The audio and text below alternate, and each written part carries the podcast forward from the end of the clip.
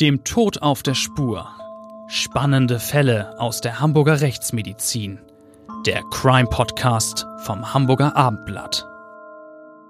Dieser Podcast wird Ihnen vom GBI Großhamburger Bestattungsinstitut präsentiert, dem Hamburger Original für den konkreten Trauerfall und für die Bestattungsvorsorge. Wenn die Welt auf einmal stillsteht, helfen wir vom GBI Ihnen individuell und zuverlässig. Mit der einzigartigen GBI-Bestattungsvorsorge regeln Sie zudem rechtzeitig alles für ein gutes Ende und erhalten von uns eine zeitlich unbegrenzte Preisgarantie. GBI 15 Mal in und um Hamburg und jederzeit unter gbi-hamburg.de.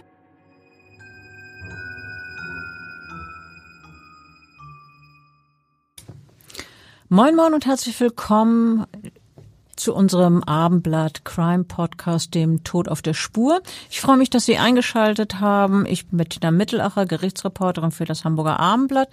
Und schön, dass Klaus Püschel wieder bei uns ist, Rechtsmediziner in Hamburg und der Mann, der die Toten versteht.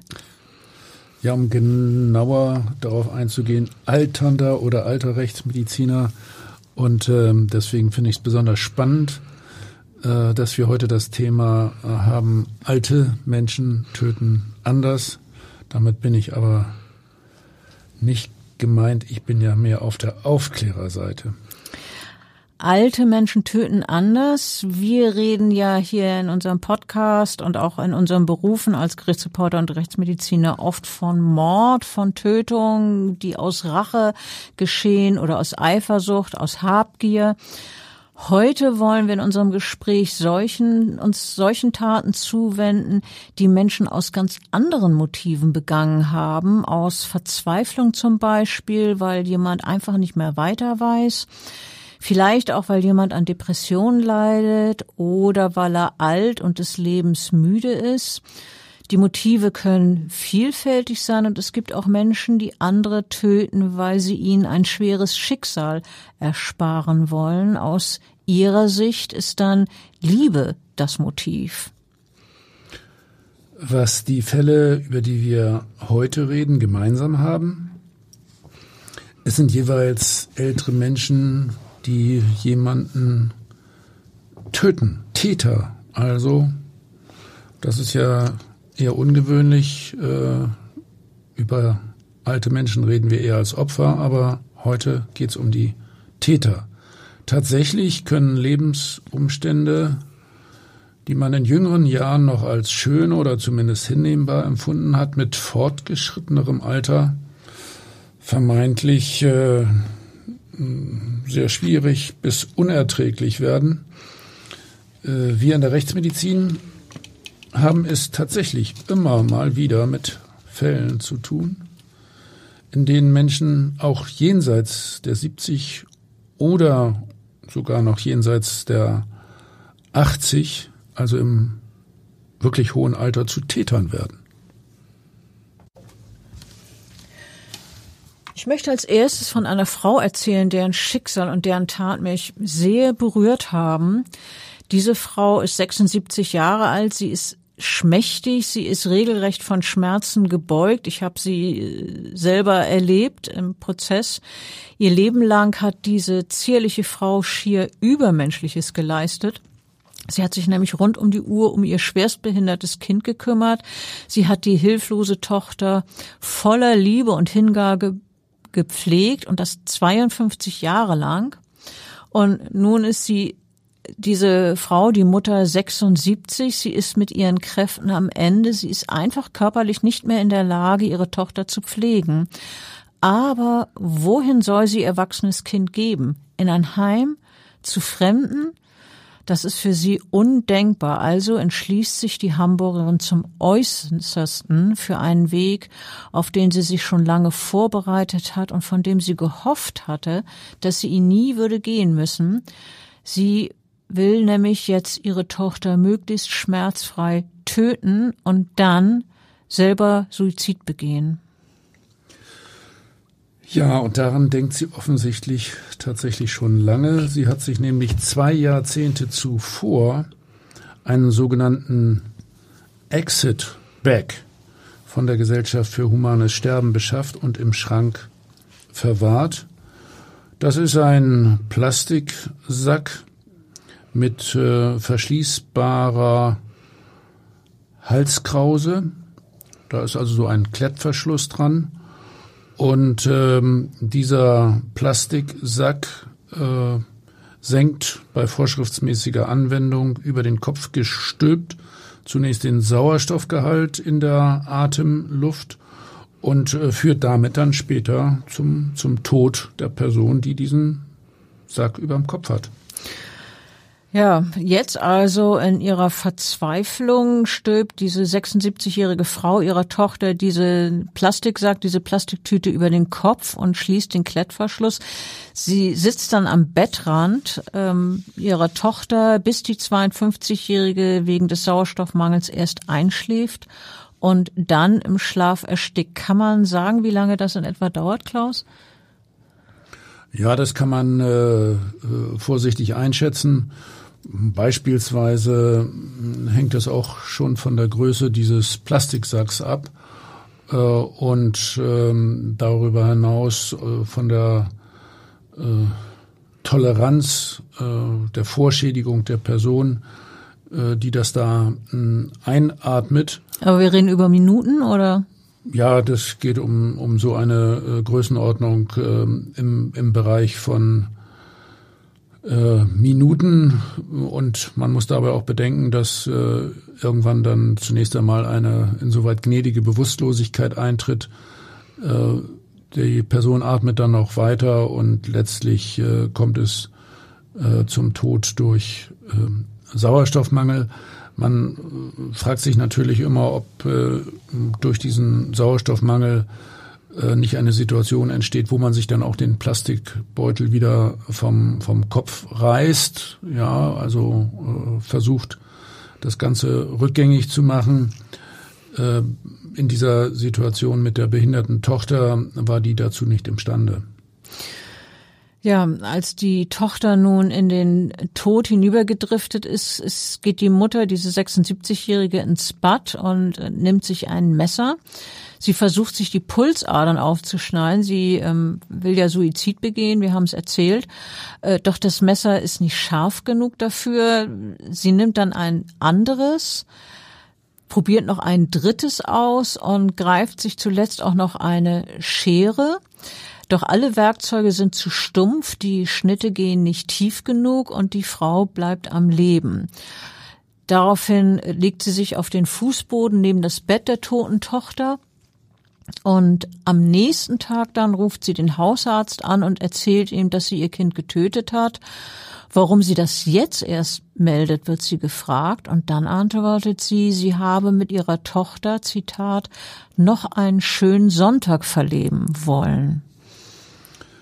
Äh, das ist ein Phänomen, das uns Medizinern immer wieder mal begegnet. Diese Töten und, und Suizid. Ja, wenn ältere Menschen keine Zukunft und, und keinen Ausweg mehr sehen, wollen sie sich vor allem auch selbst töten. Aber andererseits wollen sie ihren Partner oder ihr Kind nicht allein lassen. Also wählen sie dann den erweiterten äh, Suizid. Eigentlich konsequent ist es kein erweiterter Suizid. Hier muss man sagen, das ist ein Tötungsdelikt, ein Homizid mit einem nachfolgenden Suizid, denn die andere Person will ja eigentlich nicht sterben. Ähm, aber äh, derjenige, der die Tathoheit, die Tatherrschaft hat, äh, möchte, dass beide sterben und äh, dann so gemeinsam in eine vermutlich bessere Welt hinüber driften. Häufig geht allerdings der Plan nicht auf und äh, die eine Person überlebt. Das ist dann für den, der zurückbleibt, besonders schlimm. Das kann man gut nachvollziehen, denn zu der vermeintlichen oder auch tatsächlichen Perspektivlosigkeit, die ja durch diesen Suizid überwunden werden sollte, kommt nun noch durch die Tat, durch das Töten des Angehörigen noch eine erdrückende Schuld ja die Schuld, nämlich, dass man für, für den Tod des Liebsten, was man hat, wirklich verantwortlich ist. Das, dann ist natürlich überhaupt kein Lebensmut mehr vorhanden. Also ganz furchtbar. Ja, wir Rechtsmediziner müssen allerdings kalt bleiben. Äh, wir obduzieren dann äh, einerseits äh, das Opfer, also der Mensch, der erstickt oder erschossen worden ist, oder dem eventuell auch ein tödlicher Medikamentencocktail verabreicht wurde. Und äh, wir untersuchen auch die andere Person, den Täter oder die Täterin, äh, mit möglicherweise Schnittverletzungen an den Handgelenken, ja, beigebracht äh, beim Versuch des Suizids oder auch mit Strangulierungsmerkmalen am Hals, eventuell von dem verunglückten Versuch, sich zu erhängen. Beides zeigt, wie zerstörerisch eine derartige Verzweiflung im Alter sein kann. Bei der 76-Jährigen hat diese Verzweiflung zu einer Tötung aus Liebe geführt. Wir haben es erzählt. Ich habe mein Kind nie allein gelassen. Ohne mich wäre sie doch völlig hilflos, hat die Senioren Monate nach der Tat gesagt. Ich habe die Frau damals im Prozess vor dem Landgericht, wo sie sich dann wegen Totschlags verantworten musste, zugehört. Ich habe sie erlebt. Äh, ich habe sie beobachtet, diese wirklich schmächtige, gebrochene äh, Frau. Sie hat erzählt, wie sie ihr gesamtes erwachsenes Leben der Pflege ihrer behinderten Tochter gewidmet hat, voller Liebe, Hingabe, Aufopferung. Das Mädchen hat immer schon eine panikartige Angst vor fremden Menschen gehabt und äh, deshalb ist jeder Versuch gescheitert, sie auch nur stundenweise in einer Einrichtung unterzubringen. Also haben die Eltern sich dazu entschieden, das Kind komplett zu Hause zu betreuen, was unglaublich anstrengend sein muss. Ja, ich kann äh, ja grob ahnen, welche Belastung das ist. Als Mediziner äh, kann ich durchaus einschätzen, wie, wie Aufwendung, aufwendig so eine Betreuung ist. Ich habe übrigens auch in meinem eigenen Bekanntenkreis einen Fall, in dem äh, die Eltern ihre seit langem erwachsene, nach einem Unfall aber hilflose Tochter äh, selbst betreuen. So eine Betreuung kostet sehr, sehr, sehr viel Kraft über Jahrzehnte. Und das rund um die Uhr ohne fremde Hilfe immer äh, im Fall, die Eltern im Fall der 52-Jährigen, den wir eingangs geschildert haben, die pflegen ihre Tochter, wie gesagt, rund um die Uhr. Sie fahren sie Konzerte, zu Konzerten, weil sie die Musik so liebt. Sie stützen sie und hieven sie die Treppe zur Wohnung hoch. Die Wohnung lag im, im zweiten oder dritten Stock. Sie lesen ihr abends stundenlang vor, weil sie das so gerne hat. Meistens sind es Märchen, die sie ihr vorlesen kümmern sich also aufopfernd und rührend um die Tochter. Schon äh, zu dieser Zeit trägt die Mutter die Hauptlast der Betreuung, denn der Vater arbeitet. Aber als die Tochter ähm, 48 Jahre alt wird, beginnt der Vater sich von der Pflege zurückzuziehen, trinkt vermehrt Alkohol und wird allmählich auch noch dement. Ja, das ist dann natürlich äh, äh, die ganz besondere noch weitergehende Härte. Die Frau hat jetzt nicht mehr nur einen Pflegefall zu Hause, sondern zwei. Die Tochter und den Ehemann, das ist nicht mehr zu schaffen. Das nee, wirklich nicht. nicht. So, so sehr sie das auch will, das geht über ihre Kräfte. Und nun greift sie nach der Lösung, die ihr als der einzige Ausweg erscheint. Die Tochter will sie möglichst schmerzfrei töten. Und jetzt sind wir wieder beim Exit-Bag, den sie dann eingesetzt hat. Als die Rentnerin schließlich nach vollbrachter Tat die Polizei alarmiert und die Beamten die Wohnung der Familie durchsuchen, finden sie den gebrauchten Exit-Bag im Kleiderschrank der Mutter. Im Badezimmer und auf dem Wannenrand entdecken sie drei Messer, daneben eine Schere. Alles sieht gesäubert aus. Ich habe ja vorhin erzählt, dass sie die, die ähm, Messer und die Schere versucht hat zu nutzen, aber es nicht äh, geklappt hat. Ja, und neben diesen Gegenständen steht eine Täterin, die ein Leben ausgelöscht hat und ja, damit auch alles ausgelöscht hat, was sie geliebt hat. Die äh, Obduktion, die wir dann im Hamburger Institut für Rechtsmedizin vorgenommen haben, bestätigte die Darstellung der 76-jährigen Mutter, wie sie sich äh, äh, bei der äh, Tötung der Tochter verhalten hat, wie sich das Ganze abgespielt hat. Äh, es äh, sprach alles für den geschilderten Erstickungstod durch die übergestülpte Plastiktüte. Äh, dabei handelt es sich um einen Mechanismus, bei dem es unter der Tüte zur Abnahme von Sauerstoff einerseits und dann andererseits, das ist wichtig, zur Anreicherung von Kohlendioxid kommt. Äh, Kohlendioxid führt zu einer gewissen Atemnot, äh, bis der Mensch dann schließlich äh, äh erstickt ist. Ja, und wenn die Mutter nur behauptet hätte, ihre Tochter sei eines natürlichen Todes gestorben, immerhin war die Tochter ja ihr Leben lang krank, wäre die Mutter damit durchgekommen? Ja, äh, schwierige Frage. Äh, bei der Sektion der 52-Jährigen haben wir keinerlei Merkmale für eine Intoxikation festgestellt. Wir haben natürlich sehr ausführlich chemisch-toxikologische Untersuchungen gemacht und äh, wir fanden auch keine Hinweise auf sonstige äußere Gewalteinwirkung.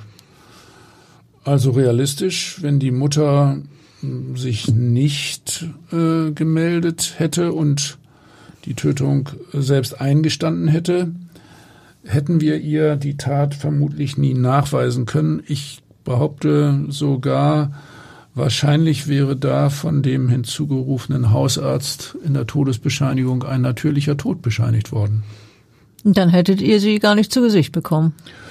Nee, dann wäre die gar nicht in die Rechtsmedizin äh, gekommen, sondern gleich äh, auf den Friedhof oder ins Krematorium.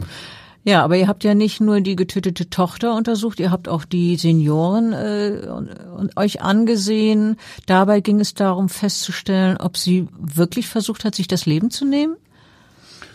Ja, man muss natürlich die Gesamtkonstellation äh, des Falles äh, hier beachten. Äh, dadurch hatten man natürlich auch konkrete Hinweise auf die Täterschaft. Äh, bei der Untersuchung der zierlichen Senioren diagnostizierten wir diverse Schnittverletzungen an beiden Handgelenken und Unterarmen. Äh, viele oberflächlich, manche allerdings auch etwas tiefer. Alle diese Verletzungen waren eindeutig selber beigebracht. Äh, und dass die Frau eigentlich die Absicht hatte, damit Suizid äh, zu begehen, das ist sehr gut möglich. Ähm, sie hat es allerdings nicht mit letzter Konsequenz versucht.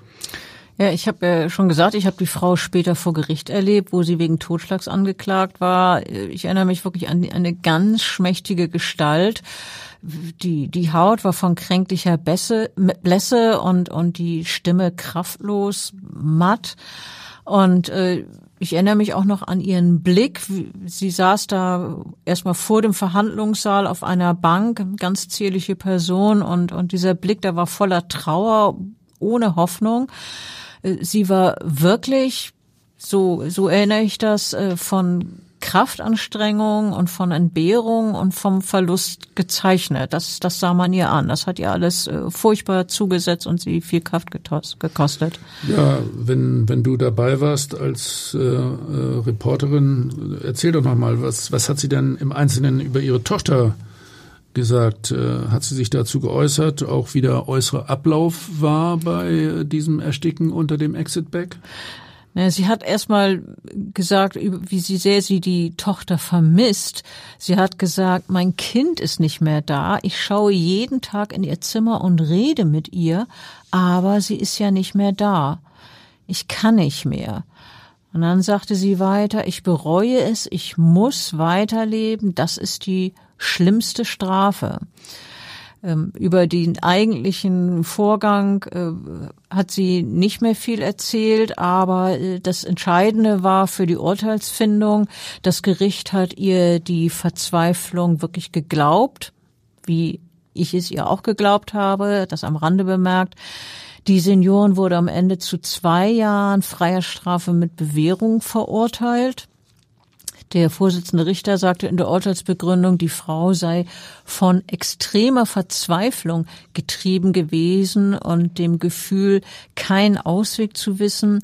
Und er sprach von einer menschlichen Tragödie. Wir beide, Klaus Püschel und ich, haben ja diesen Fall auch in unserem Krimi-Sachbuch Tote schweigen nicht geschildert. Ja, äh, lass mich aber schon noch mal auf Folgendes hinweisen. Ehrlich gesagt, die Frau hatte diesen Exit-Back schon lange, lange vorher zurechtgelegt und äh, von daher hat ja schon eine Planungssituation vorgelegen über, über längere Zeit. Ich, ich würde es vielleicht besser Absicherungssituation nennen. Ist das okay? Ja, gut, ich bin, äh, äh, bin, bin mit dem Urteil des Gerichtes nicht am Hadern. Äh, die Frau war sicherlich durch die familiäre Situation schon sehr, sehr gestraft. Aber man muss schon auch immer noch mal wieder überlegen, äh, jeder Fall ist ein Einzelfall, aber äh, immerhin war das ein Tötungsdelikt. Ja, das, das äh, darf man auf keinen Fall vergessen. Das, da hast du vollkommen recht. Wir, wir reden darüber, dass ein Mensch umgebracht worden ist, natürlich. Das ist ganz klar. Fall äh, ja, zum nächsten, also einen ganz ähnlichen Fall gab es dann äh, wenige, Ta wenige Jahre später äh, hier nochmals in Hamburg. Auch hier ging es um eine Mutter, die ihre Tochter getötet hat. Auch hier hat sie hinterher aus dem Leben scheiden wollen. In diesem Fall war die Tochter 38 und seit einer missglückten Impfung, die sie als kleines Baby erhalten hatte, schwerst behindert und bis zum Schluss auf dem Entwicklungsstand eines Säuglings. Ähm, ja, im Prozess wurde nachher auch äh, auf das Verhältnis Mutter-Tochter eingegangen und da gab es eine Betreuerin, der Tochter, die ähm, über das Verhältnis von Mutter und Tochter gesprochen hat und die gesagt hat, sie hat sie abgöttisch geliebt und aufopferungsvoll gepflegt. Die äh, Mutter hat die, die Pflege allein gestemmt, wobei Stämme im doppelten Wortsinn gemeint ist. Die Tochter hat zuletzt 80 Kilo gewogen, ein ordentliches Gewicht, insbesondere wenn man selber äh, als, als Mutter nicht so kräftig ist und das irgendwie bewerkstelligen muss, damit umzugehen. Die Tochter ist dann auch immer häufiger aus ihrem Rollstuhl gefallen. Das war auch, auch krankheitsbedingt, beziehungsweise hatte mit deren Behinderung zu tun. Und die Mutter hat dann äh, sie wieder in den Rollstuhl zurückhieven müssen. Wow. Also einen 80 Kilogramm schweren Menschen, der nicht, nicht mithelfen kann, äh, ja, so, sozusagen wie ein, ein, ein Sandsack, äh, den, den zu tragen, immer wieder zu tragen, immer wieder in den Rollstuhl zu transportieren, das ist unglaublich anstrengend.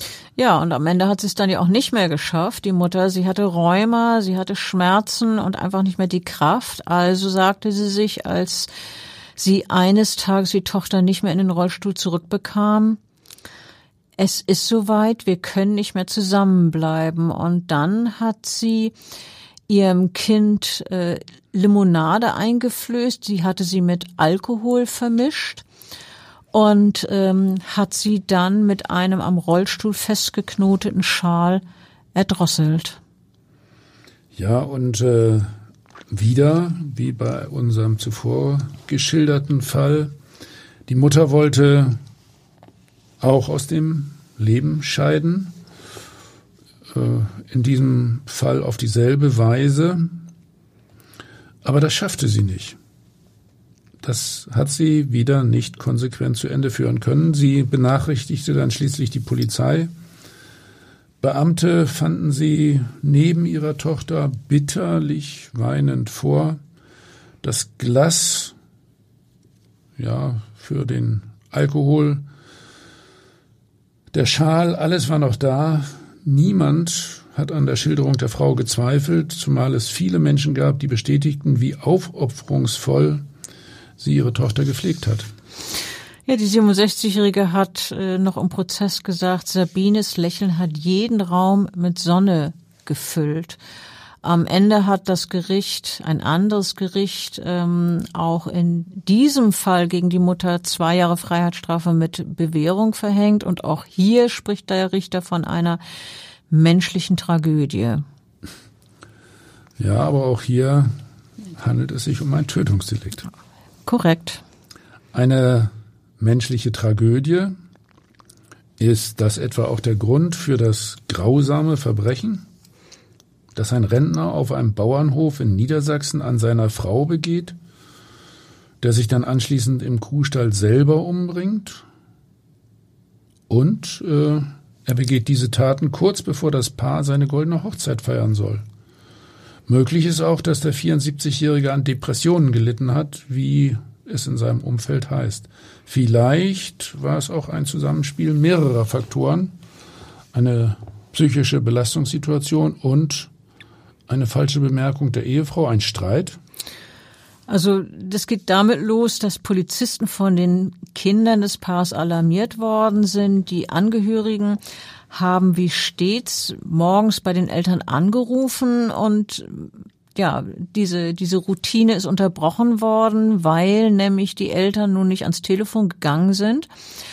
Äh, dann äh, wenden sich die Kinder also an die Polizei und die alarmierten Beamten schauen auf dem Hof nach. Sie finden einen äh, gedeckten Tisch vor im Esszimmer. Da ist noch das, steht noch das Frühstücksgeschirr. Der Kaffee in der Kanne ist sogar noch warm, als die Polizisten dort ankommen. Und dort im Esszimmer entdecken die Beamten ein blutiges Drama. Die Frau liegt blutüberströmt und tot neben dem Tisch. Als mutmaßliche Tatwaffe entdecken die Ermittler wenig später äh, die, Entschuldigung, die mutmaßliche Tatwaffe entdecken die Ermittler wenig später, als sie den Hof dann abgesucht haben. Die finden nämlich im Stall den Ehemann, der sich dort erhängt hat, und zwar sozusagen im Angesicht seiner Kühe. Der 74-Jährige kniet, er ist tot und äh, mit dem Rücken an die Wand gelehnt und unterhalb eines Balkens. Ja, und an diesem Balken hat er ein Hanfseil geknüpft und sich die Schlinge um den Hals gelegt. Neben ihm liegt ein blutverschmiertes Beil. Du warst damals am Tatort. Genau, und als Rechtsmediziner war ich dann auch äh, zuständig für dieses Tatwerkzeug, das blutverschmierte Beil und natürlich auch äh, für die ähm, Situation äh, des, des äh, Täters da mit dem äh, Erhängen. Also von der Rekonstruktion her bot das äh, insgesamt keine keine besonderen äh, Probleme. In groben Zügen äh, haben wir äh, alleine durch die äußere Leichenschau und die Rekonstruktion vor Ort eigentlich äh, den, den Fall schon klären können, zusammen mit der Polizei. Ich habe dann aber hm, selbstverständlich auch beide äh, Toten obduziert. Die äh, 73-jährige Frau verstarb durch äh, Verbluten aus zahlreichen sehr schweren Kopfverletzungen äh, beigebracht mit äh, dem mit dem Beil. Wir sprechen dann von einer halbscharfen Gewalteinwirkung bei so einem Beil, das ist so an der Grenze äh, zur, zur scharfen Gewalt. Ein ganz scharfes Beil äh, verursacht natürlich dann äh, Verletzungen, die so ähnlich aussehen wie, wie Schnittverletzungen, aber dazu kommt eben auch der Hieb. Äh, der Mann hat der Frau den Schädel regelrecht eingeschlagen. Trotzdem hat sie noch eine Weile geatmet und dabei auch Blut verschluckt. Äh, das geschieht von Schädelbasisbrüchen her und äh, wir haben bei der Frau auch äh, mehrere Abwehrverletzungen an den Unterarmen festgestellt. Also mit anderen Worten, sie, sie war noch nicht sofort tot, sondern hat noch versucht, äh, sich zu wehren gegen den Angriff. Ja, genau. Also äh, der, der äh, Täter hat sie jedenfalls nicht mit dem ersten Hieb schon bewusstlos geschlagen, sondern sie hat noch versucht, sich zu wehren, hat versucht zu entkommen. Äh, das war also äh, ein, ein gewisses Kampfgeschehen, ein, ein, ein Ausbruch an Emotionen. Äh, bei dem Mann hat sich dann die Todesursache durch Strangulation mittels Erhängen bestätigt.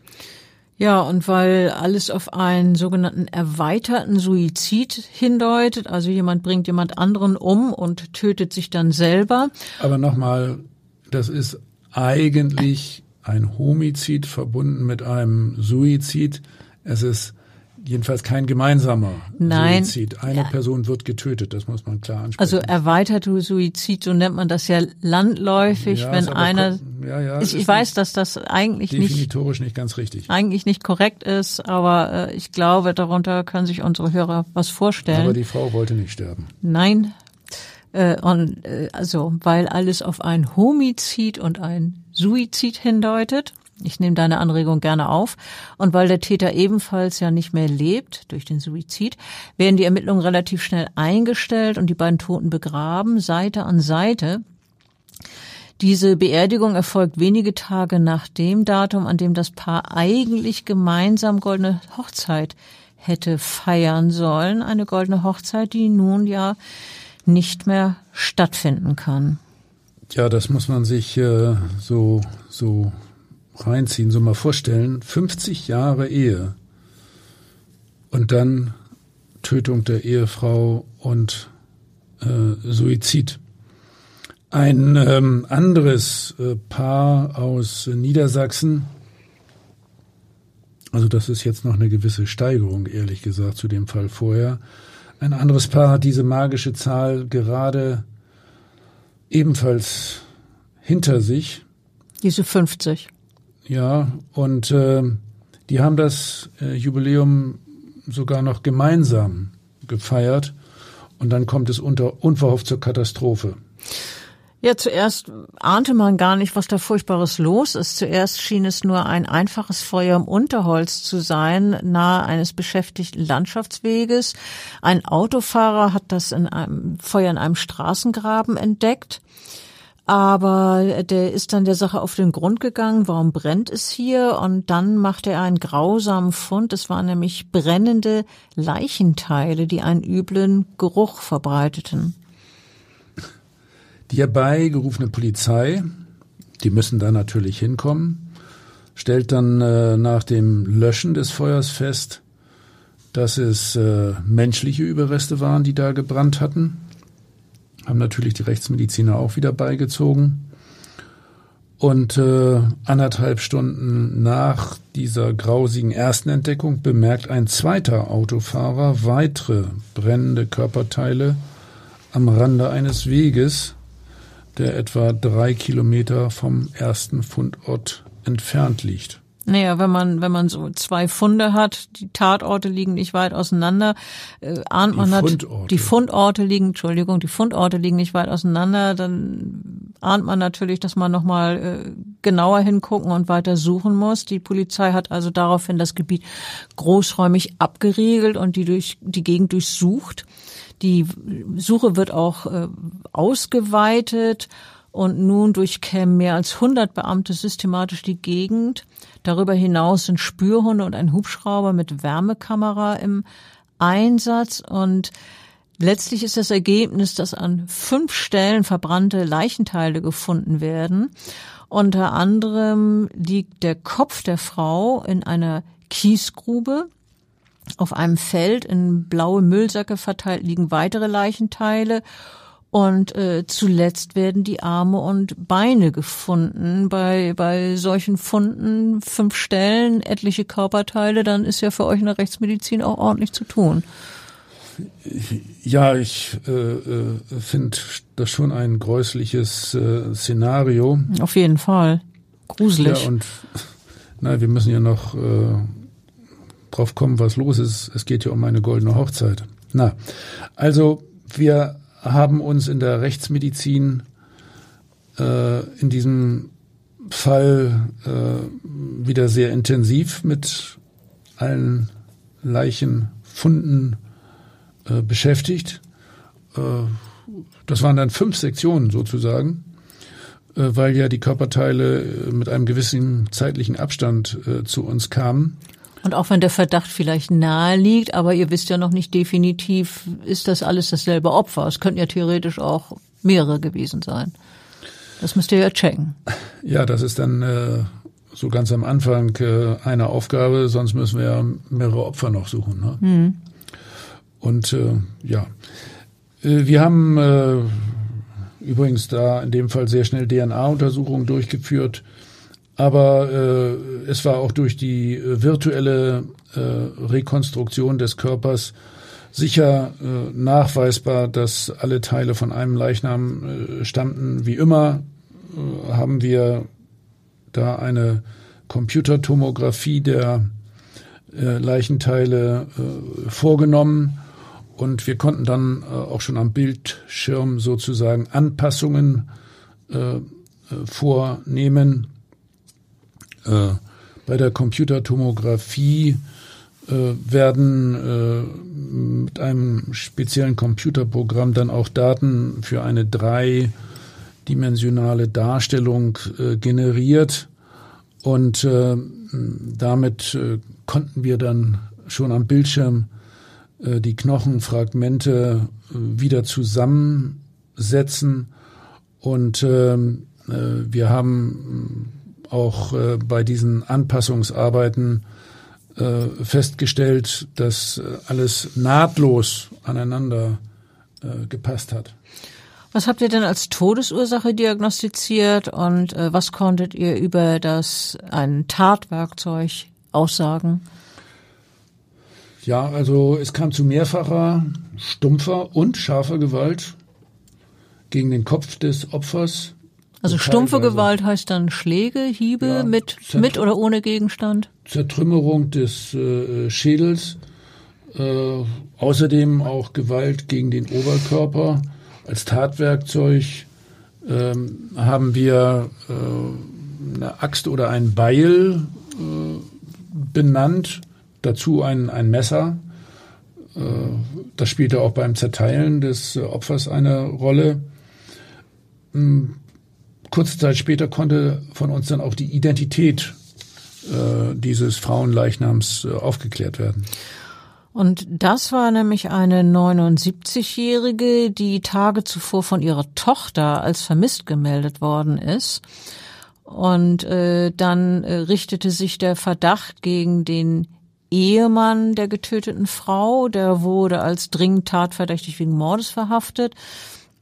Und die Ermittler äh, sind dann im Haus der Familie gewesen, haben überall Spuren gesichert, äh, unter anderem äh, Tüten und Säcke äh, sichergestellt. Sie haben die Eingangstür versiegelt und dann äh, wurde der Ehemann der getötet mit dem Verbrechen äh, konfrontiert und er hat das vehement abgestritten, äh, kam später trotzdem vor Gericht ähm, und hat dann unter anderem erzählt, eine Unfallversion äh, dargestellt. Er hat nämlich erzählt, seine Frau sei die Kellertreppe runtergefallen und habe sich an einer Säge verletzt und äh, er habe sie dann verbunden und zum Arzt gefahren.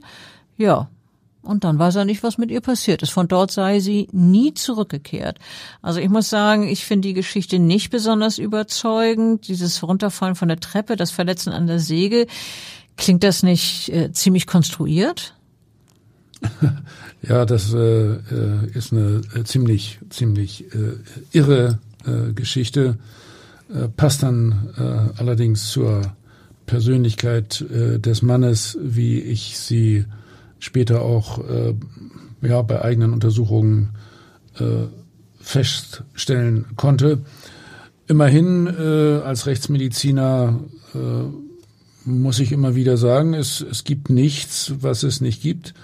Äh, ja, wir und vor allen Dingen die Polizei musste der Sache, mussten der Sache zumindest nachgehen und äh, äh, klären, ob das mit dem Arzt stimmte, ob weitere Personen eine Rolle gespielt haben. Ähm, nachdem ich äh, den äh, Täter gesehen habe, äh, war mir aber dann schon schon klar, äh, wie diese ganze ja, Arie zustande gekommen ist.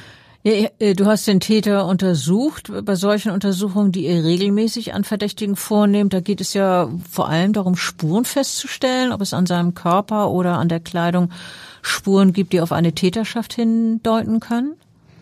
Ja, ich kann mich noch sehr genau an diese Situation ähm, er, erinnern. Äh, das war äh, damals äh, ja südlich von Hamburg in, in einer kleinen Stadt äh, bei der bei der Polizei.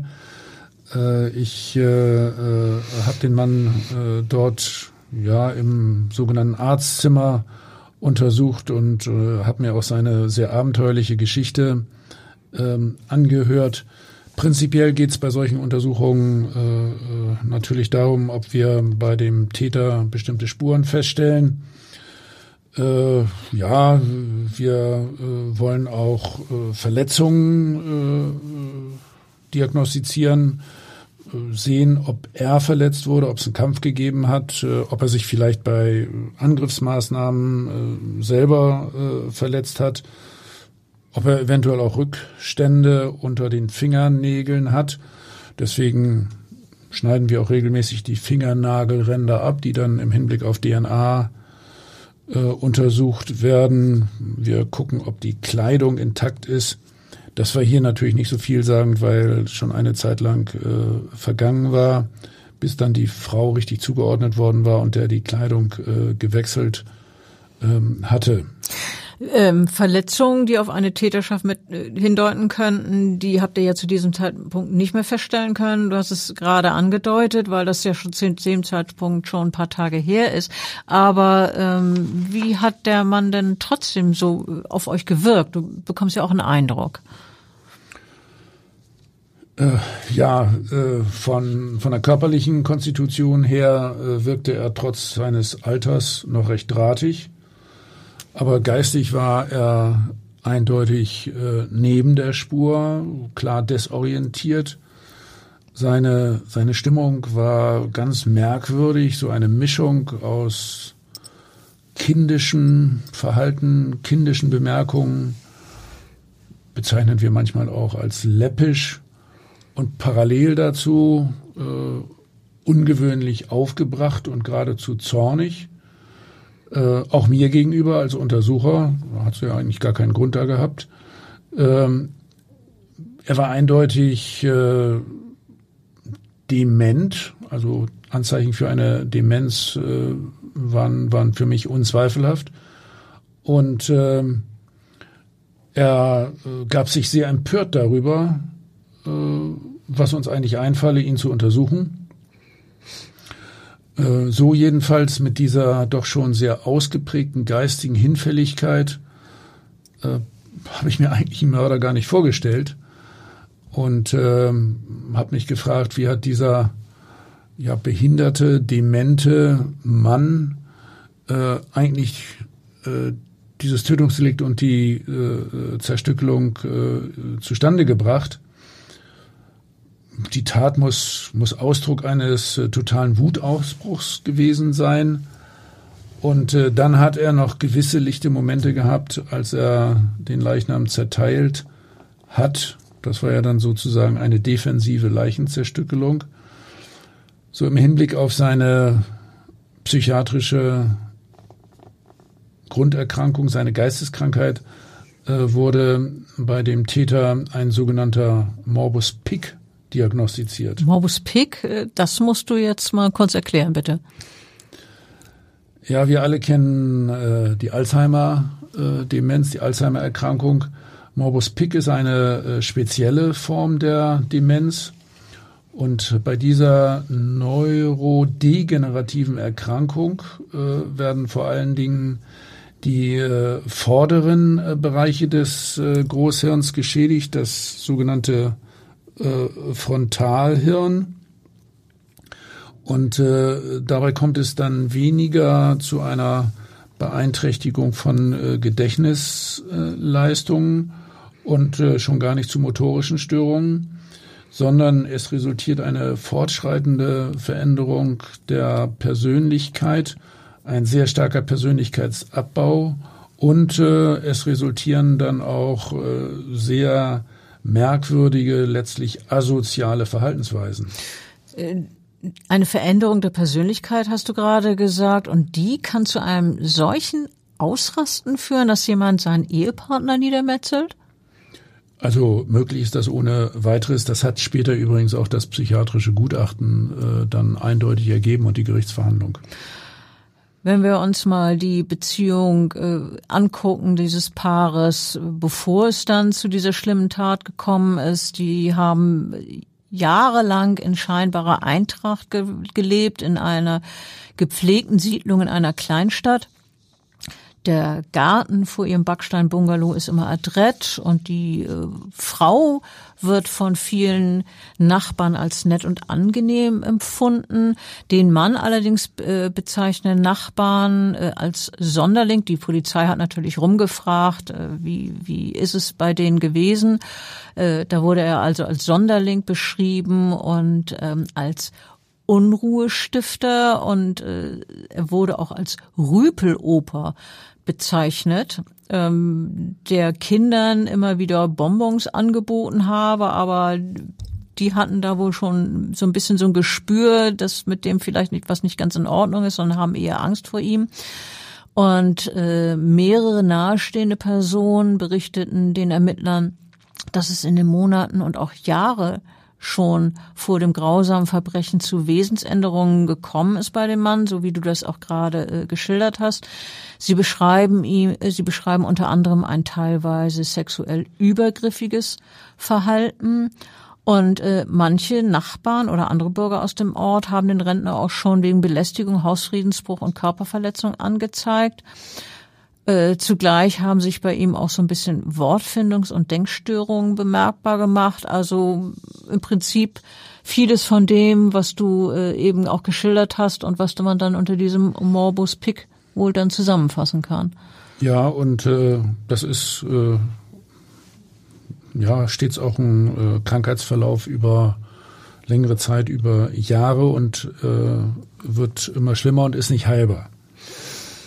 Bei der Durchsuchung des äh, Hauses der Eheleute finden die äh, Kriminalbeamten äh, dann auf einem Tisch ein behördliches Schreiben. In diesem Schreiben heißt es, dass die Einrichtung einer gesetzlichen Betreuung für den Ehemann angeregt worden ist wegen fortschreitender Demenz.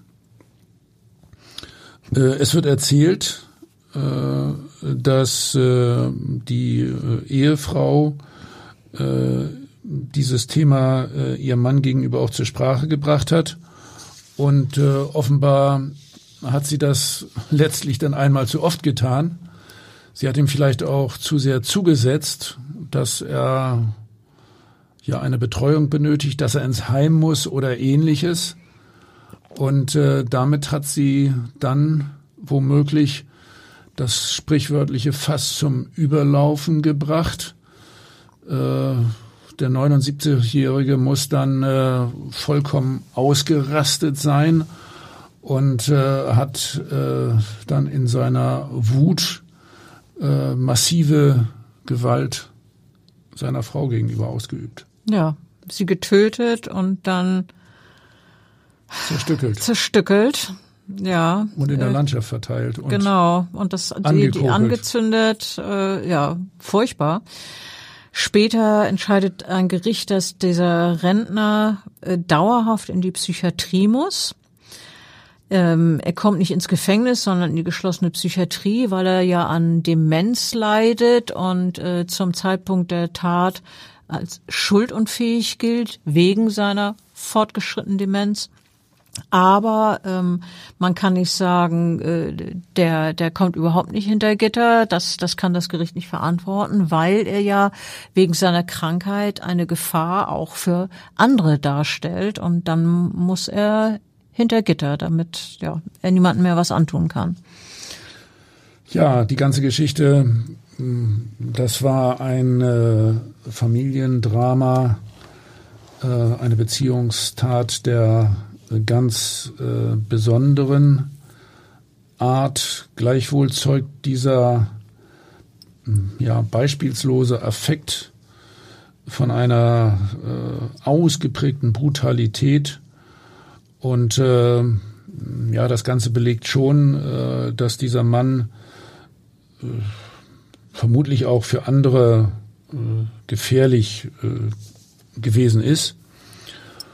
Und äh, stellt man sich das nochmal vor, das ist schon ein ganz besonderer, sehr bitterer, widersinniger Gegensatz. Die goldene Hochzeit, mehr als 50 Jahre gemeinsames Leben und man stellt sich eigentlich vor, dass man äh, das dann tatsächlich auch friedlich zu, zu Ende führt in der Familie gemeinsam. Und jetzt ganz plötzlich metzelt der Mann seine Partnerin nieder. Ja, man staunt immer wieder, wozu ein Mensch fähig ist. Aber hier eben ganz klar unter dem, dem Aspekt der Geisteskrankheit, dieses Morbus Pick, der äh, die Menschen besonders aggressiv macht. Also wir wollen noch einen letzten Fall äh, schildern unter dem unter der Überschrift Alte Menschen töten anders. Äh, diesmal geht es um einen Rentner aus ha Hamburg, der jetzt nicht aus äh, fiesen Motiven handelt, sondern bei ihm sind es äh, erdrückende Sorgen, die ihn zu einer Tat motivieren. Ähm, er ist 85 Jahre alt, eigentlich noch gut beisammen und ähm, er hat seine gleichaltrige Frau gepflegt, die nach einem Schlaganfall auf Hilfe angewiesen ist. Ähm, es könnte tatsächlich noch eine Weile so weitergehen, dass der 85-Jährige weiter sich um seine Frau kümmert, dass sie äh, in enger Zweisamkeit miteinander leben, sich auch irgendwie gegenseitig Halt geben.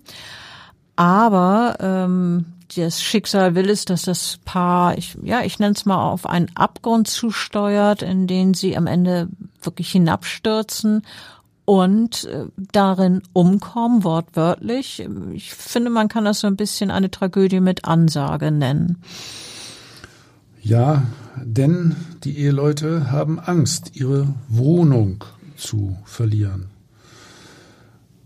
Ein Aspekt, an dem man ja viel zu selten denkt übrigens. Äh, so wie speziell diese alten Menschen das sehen, wäre das eine Katastrophe für sie.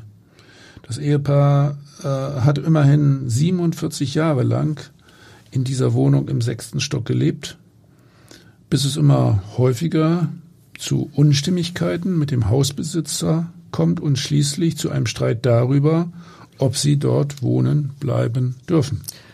Ja, das Paar will nach diesen 47 Jahren unter keinen Umständen weg. Man kann sich das auch vorstellen. Wer so lange in einer Wohnung lebt, auch schon hoch betagt ist, der möchte nicht mehr umgepflanzt werden sozusagen. Sie wollen auf unter keinen Umständen weg. Sie schalten einen Anwalt ein und äh, offenbar hat man sich trotzdem schließlich darauf geeinigt, dass sie umziehen. Der Senior beginnt mit dem packen. Ähm, das Gebäude ist auch schon seit längerem wirklich äh, beeinträchtigt, weil da äh, Umbauarbeiten stattfinden. Es ist laut, die Bäder und die Küchen können nicht benutzt werden. Sanitärcontainer stehen auf der Straße. Ähm, es ist wahnsinnig laut wegen der äh, Handwerksarbeiten und nun ist der Mann also am Packen in diesem, in diesem Chaos, das auch irgendwie so ein bisschen sein, sein Leben zerstört. Naja, mit der neuen Haustechnik soll es natürlich dann vor allen Dingen auch eine neue Miete geben. Das muss man ja auch bedenken. Ne? Auch das, auf jeden Fall. Und zwar eine deutlich höhere Miete sicherlich. Äh, ja, äh, zurück. Viele Menschen kennen Situationen, in denen sie Lärm und Stress als besonders belastend äh, empfinden. Vielleicht auch diese ja, sich ankündigende neue Situation mit der Mieterhöhung. Wie muss das erst sein, äh, wenn man hochbetagt ist und außerdem in Sorge, jetzt die gewohnte Umgebung verlassen zu müssen? Ja, der Senior hat dazu gesagt, die ganze Belastung, das ist einfach zu viel für mich. Ich könnte jetzt einen Herzinfarkt kriegen und falle um. Und was ist da mit meiner Frau? Die kann sich alleine nicht helfen, die ist auf mich angewiesen. Das ist einer der Gründe, warum ich mir ganz klar überlegt habe, dass, wenn wir hier aus der Wohnung raus müssen, dann machen wir das so, dass wir woanders hingehen, wo uns keiner kriegen kann. Er sagt weiter, das ist Suizid. Ganz einfach. Ja, das klingt schon merkwürdig, ne? Hingehen, wo uns keiner äh, kriegen kann. Ja, ja, also er empfindet das ja wohl als, als Flucht vor dem ganzen Unheil, das ihm droht, so verstehe ich das. Mhm. Ähm, der Mann hat diese Aussage, äh, in der er einen Suizid ankündigt, äh, auch in einem Fernsehbeitrag mit dem Titel äh, mitgeteilt, also mit dem Titel Albtraum energetische Sanierung. Ich kenne diesen Beitrag. Im Hintergrund der Sendung ist ein Hämmern und Bohren zu hören. Äh, mit der einen Hand tätschelt der 85-Jährige die Hand seiner Frau. Es ist eindeutig, wie liebevoll die beiden betagten Menschen einander zugetan sind, eigentlich. Ja, aber dann kommt es so, wie dieser Beitrag äh, es befürchten lassen musste, dass die beiden Menschen nämlich sterben. Aber was genau passieren würde, hat wohl niemand geahnt. Äh, eines Nachts bricht in der Wohnung der Senioren nämlich plötzlich ein Feuer aus. Ein Bauarbeiter entdeckt am Morgen den Brand und alarmiert die Brandbekämpfer. 34 Einsatzkräfte sind vor Ort, bis die Flammen gelöscht sind. Ja, und die beiden Bewohner, die können nur noch tot geborgen werden. Die äh, eine Sprecherin der zuständigen Wohnungsgenossenschaft, wo das Paar ja gewohnt hat, die sagt über das Drama: Wir sind zutiefst erschüttert. Äh, immerhin. An der Wohnungstür des Ehepaars steht von draußen geschrieben Mörder und in der Wohnung, in der vom Feuer zerstörten Wohnung finden Ermittler mehrere Zettel, die vermuten lassen, dass es einen Streit um Mieten gegeben hat. Mördermafia steht auf einem dieser Zettel in, in eher ungelenken Buchstaben geschrieben. Es ist wohl davon auszugehen, dass der Mann das geschrieben hat, ja, und mit Mörder, so verstehe ich das, meint er die, die Vermieter beziehungsweise die Wohnungsgenossenschaft. Ja, indirekt sozusagen. Ne? was, was konntet ihr dann rausfinden, die, wenn, wenn die über die Toten, die da im Feuer gefunden wurden? Ja, also das war echt ein, ein schwieriger, ein, ein, ein sehr komplizierter äh, Fall. Man äh, könnte denken, das war ja ganz einfach, äh, weil äh, die Vorgeschichte so ja, eigentlich klar war, auch mit dieser Suizidmotivation. Aber ähm, es gab natürlich die Frage, wie die beiden alten Leute im Detail vom Leben zum Tode gekommen sind. Die Obduktion hat ergeben, dass äh, die beide weder Kohlenmonoxid noch Ruß eingeatmet haben. Äh, die sind also definitiv nicht an einer Rauchgasvergiftung gestorben. Die waren beide schon tot, als der Brand ausgebrochen ist. Ja, und wie habt ihr euch das erklärt? Äh, ja, wir, wir gehen davon aus, dass der Mann erst seine Frau getötet hat ob mit ihrer Zustimmung oder gegen ihren Willen, das äh, konnten wir nicht eindeutig klären. Äh, festgestellt haben wir Verletzungen im äh, Mundbereich. Äh, ja, wir sind dann bei ihr äh, von einem Erstickungsvorgang ausgegangen durch äh, bedeckende äußeren Atemöffnungen. Also wir äh, haben rekonstruiert, dass äh, der Mann seiner Frau äh, die Atemwege, Mund und Nase zugehalten hat. Darüber hinaus ja, ist für uns offen geblieben, ob der Mann womöglich das Feuer gelegt hat, um im Feuer Suizid zu begehen. Aber der war schon tot bevor er Kohlenmonoxid einatmen konnte. Ja, gab es denn irgendwelche anderen äh, Verletzungen, die ihr festgestellt habt? Messerstiche, irgendwelche Pulsaderschnitte, was auch immer? Äh, wie, nee. das erklärlich machen oder nur Anzeichen nee. eines plötzlichen Todes? Nee, es gab kein Tatwerkzeug, kein Messer, keine Schusswaffe. Da war nichts, wie äh, er sozusagen Hand an sich gelegt haben könnte. Wir fanden bei ihm nur die Anzeichen eines plötzlichen Todes, eigentlich eines plötzlichen Todes aus innerer Ursache. Ja, und von dem Mann war bekannt, äh, dass er schwer herzkrank war. Das hat sich ja auch bei euren Untersuchungen bei der Obduktion bestätigt. Ist es möglich, dass er sich die Sache äh, mit seiner für ihn offenbar äh, extrem belastenden Wohnsituation so sehr zu Herzen genommen hat, dass er infolge einer Herzrhythmusstörung gestorben ist, bevor Feuer und Rauchgase ihn erreicht haben. Also jetzt verstehe ich dich so, dass das eigentlich die einzig mögliche Erklärung ist. Ja, das ist sehr gut möglich. Äh, wir konnten das letztlich nicht abschließend klären. Der Mann war äh, schwer vorerkrankt, also ein plötzlicher Herztod war ohne weiteres möglich. Ich habe auch in anderen Fällen so etwas schon, schon, schon erlebt. die Überschrift in der wissenschaftlichen Arbeit lautete dann plötzlicher Tod aus innerer Ursache bei der Vorbereitung eines Suizids. Also ein Mann, der schon die Schlinge geknüpft hat, ist dann vor der geknüpften Schlinge zusammengebrochen und hat einen Herzinfarkt bekommen und ist daran gestorben. Äh, das gibt es manchmal in der Rechtsmedizin äh, und äh, in anderen Fällen kann man die Todesursache auch nicht wirklich eindeutig feststellen, aber immerhin schon sagen, und das war auch in diesem Fall so gegeben, dass der Mann ein versagensbereites Herz sozusagen hatte. Und ähm, wir gehen dann davon aus, dass er tatsächlich äh, im Zusammenhang mit diesem aufregenden Geschehen, Tod der Ehefrau, Brand, dann einen Herztod erlitten hat, bevor er in anderer Art und Weise Suizid begehen konnte. Unabhängig von diesem äh, tragischen und letztlich tödlichen Fall und seinen möglichen Hintergründen gibt es immer wieder nicht nur in Hamburg Streit um die Wohnsituation von Senioren.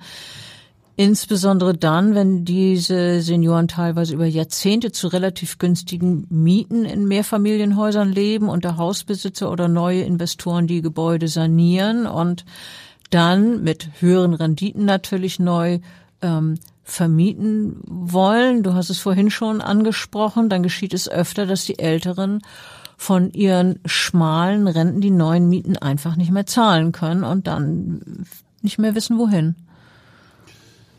Ich finde das ehrlich gesagt sozial höchst bedenklich und äh, im Hinblick auf die alten Menschen würdelos, wenn man äh, also nicht auf die Bedürfnisse äh, für ein angemessenes Wohnen im Alter eingeht. Das sind immerhin Menschen mit einer großen Lebensleistung, die sich dann unter Umständen plötzlich äh, Miethaien ausgesetzt sehen. Das kann man natürlich nicht verallgemeinern, aber äh, aus Sicht der Alten äh, denke ich, ist das so nachvollziehbar. Und die wissen dann einfach nicht, wo sie hin sollen. Sie sollen im hohen Alter ja entwurzelt werden sozusagen und ja umgesiedelt. Ich finde das äh, total pervers, wenn man Ältere so behandelt. Oft zeichnet die Gesellschaft von dem Leben der Senioren ein extrem geschöntes Bild, also so wie es uns äh, später geht, wenn wir als Alte auf schönen Schiffsreisen sind, Urlaub haben, Enkelkinder um uns herum, ähm, dann entsteht der Eindruck, als lebten alle im Rentenalter glücklich und in angenehmen Verhältnissen und machen schön Urlaub. Die Realität sieht in vielen Fällen äh, häufig leider ganz anders aus und in der Rechtsmedizin äh, bekommen wir das ganz besonders zu spüren. Äh, wir sehen diese Situation gerade auch, wenn sich dann äh, Todesfälle ereignen und äh, Deswegen, ja, finde ich das schon sehr, sehr äh, zwiespältig. Alt zu werden, äh, das ist nicht immer ein Zuckerschlecken oder ein Vergnügen, sondern äh, vielen geht es eben im hohen Alter gesundheitlich, finanziell und sozial eher dreckig. Und äh, es ist dann gar nicht so erstrebenswert, ein hohes Lebensalter zu erreichen. Naja, und äh, wir haben ja nun jetzt äh, heute mehrere Fälle geschildert, wo es auch wirklich dann zu äh, menschlichen Tragödien gekommen ist im Alter. Ähm, das war diesmal mal, ich sag mal, ein ganz anderes Thema, äh, spannend, aber auch sehr nachdenklich. Gut, das sind wir immer, aber die, diesmal waren wir in anderer Form nachdenklich, indem wir uns eben mit, mit dem Alter und seinen, seinen Problemen beschäftigt haben. Äh, ich danke dir, dass du gekommen bist. Ich danke auch unseren Zuhörern und freue mich auf ein Wiederhören. Tschüss. Tja, und ich möchte doch noch mal einen positiven Ausblick äh, geben. Meine Freunde kennen den Wahlspruch positiv denken. Das ist doch ein tolles Wort zum Abschluss. Vielen Dank. Tschüss.